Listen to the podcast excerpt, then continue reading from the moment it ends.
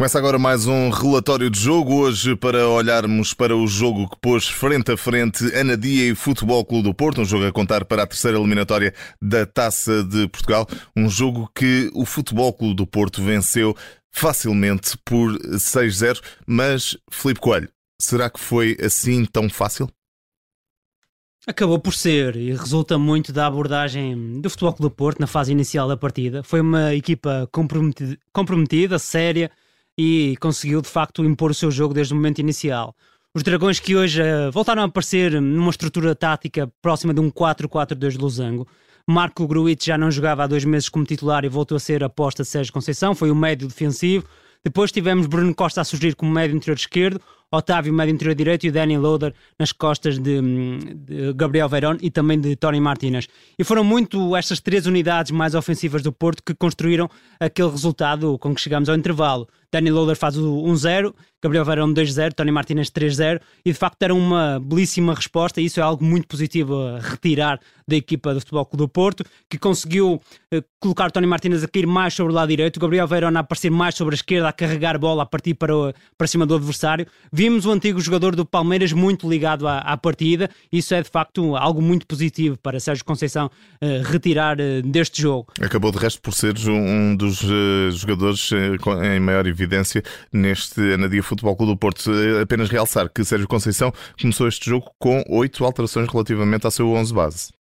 Exatamente, é algo que já se perspectivava. O jogo contra o Leverkusen correu muito bem, mas era natural que Conceição fizesse aqui uma rotação das peças do seu plantel. Destacar, desse ponto de vista, ainda assim, a manutenção da dupla entre Fábio Cardoso e David Carmo. É uma dupla que, em que o Porto tem que apostar por força também da ausência de Pep e Conceição está a dar oportunidade a Cardoso e a Carmo para acumularem minutos juntos, para estabelecerem uma melhor parceria, para enfrentarem adversários mais uh, complexos. Também desse ponto de vista a coisa acabou por correr bem. Fábio Cardoso até inclusivamente marca um gol, também se estreia a marcar com a camisola do Futebol do Porto e, de facto, tudo somado acaba por ser difícil pensar numa noite mais positiva para Sérgio Conceição, pela abordagem inicial, pela resposta coletiva e também pela forma como vários jogadores se mostraram no jogo. Ainda olhando para a defesa dos azuis e brancos, que esta noite jogaram de amarelo, já que o equipamento do Anadia é muito, muito semelhante ao do Futebol Clube do Porto, também na baliza houve uma confirmação. É uma certeza. Certo, Cláudio Ramos? É muito mais que uma certeza. Cláudio Ramos é, era um dos grandes guarda-redes do futebol português quando saiu do Tondela para o Futebol Clube do Porto. Acaba por ficar um, um pouco na sombra, primeiro de Marchesino e agora de Diogo Costa, mas é um guarda-redes para dar uh, totais garantias quando for uh, chamado e hoje, de facto, acaba por ter ali uma duas intervenções de grande nível. É um grande guarda-redes e o Porto, desse ponto de vista, está bastante salvaguardado. Ainda Samuel Portugal, que esteve até no banco de suplentes, mas Cláudio Ramos aparenta ser o número 2 e é também ele uma fonte de, de, garantia para Sérgio Conceição. Uma noite com uma goleada bastante grande. O Anadia podia ter feito mais alguma coisa frente a este Porto, que não sendo, eh, como também falámos aqui eh, durante a nossa emissão especial de desporto, não foi um super Porto, mas foi um Porto super competente.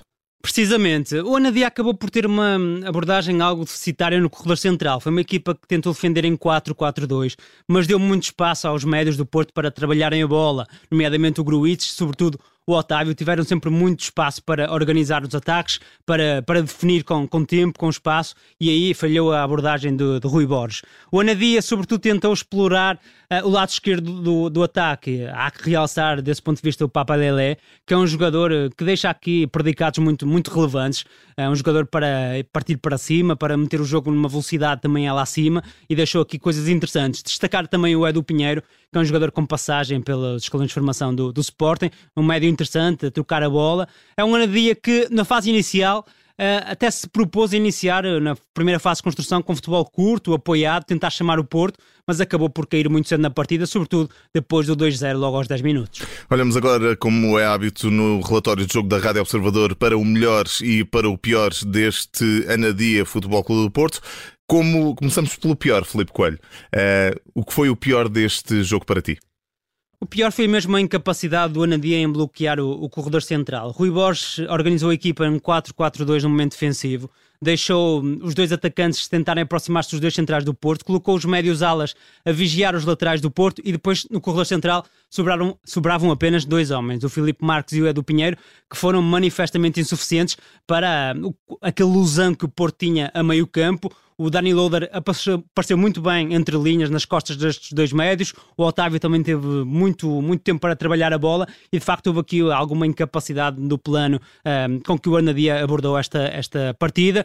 Deixa-me só destacar também uh, como pior eventual lesão do Rodrigo Conceição terá sido por esse motivo que saiu ao intervalo e será algo a rever, até porque o João Mário também atravessa uma fase menos boa no Porto. Olhamos então para fecharmos este relatório de jogo do Anadia 0 Porto 6 para o melhor. O melhor é a forma séria com que o Porto entrou na, na partida, no terreno do Anadia, desde cedo a querer resolver o, o jogo e a forma como vários jogadores menos utilizados deram respostas a Sérgio Conceição. Já falamos de todos eles, mas destacar aqui o Danny Loader a jogar entre linhas nas costas das duas unidades mais uh, ofensivas. Aqui há de destacar o bis de Tony Martínez, é o terceiro bis com a camisola do Porto, não deixa de ser notável para um jogador com, com pouca regularidade, com pouca presença na equipa inicial. E depois, sobretudo, Gabriel Verón, que está no fundo a viver aquilo que PP viveu quando saiu do Grêmio para o Porto. Verón chegou do Palmeiras, está a passar aqui por uma espécie de tirocínio para se adaptar àquilo que Conceição quer das unidades mais atacantes, mas hoje deu de facto uma belíssima resposta e é um jogador para ter cada vez mais tempo de jogo nesta equipa do Porto e para ser também uma arma importante para o futuro dos Dragões. Está feito, revisto e assinado o relatório de jogo do Ana Dia 0 Porto 6. O Porto segue em frente na Taça de Portugal. Este relatório de jogo foi feito pelo Felipe Coelho, comentador Rádio Observador para este jogo.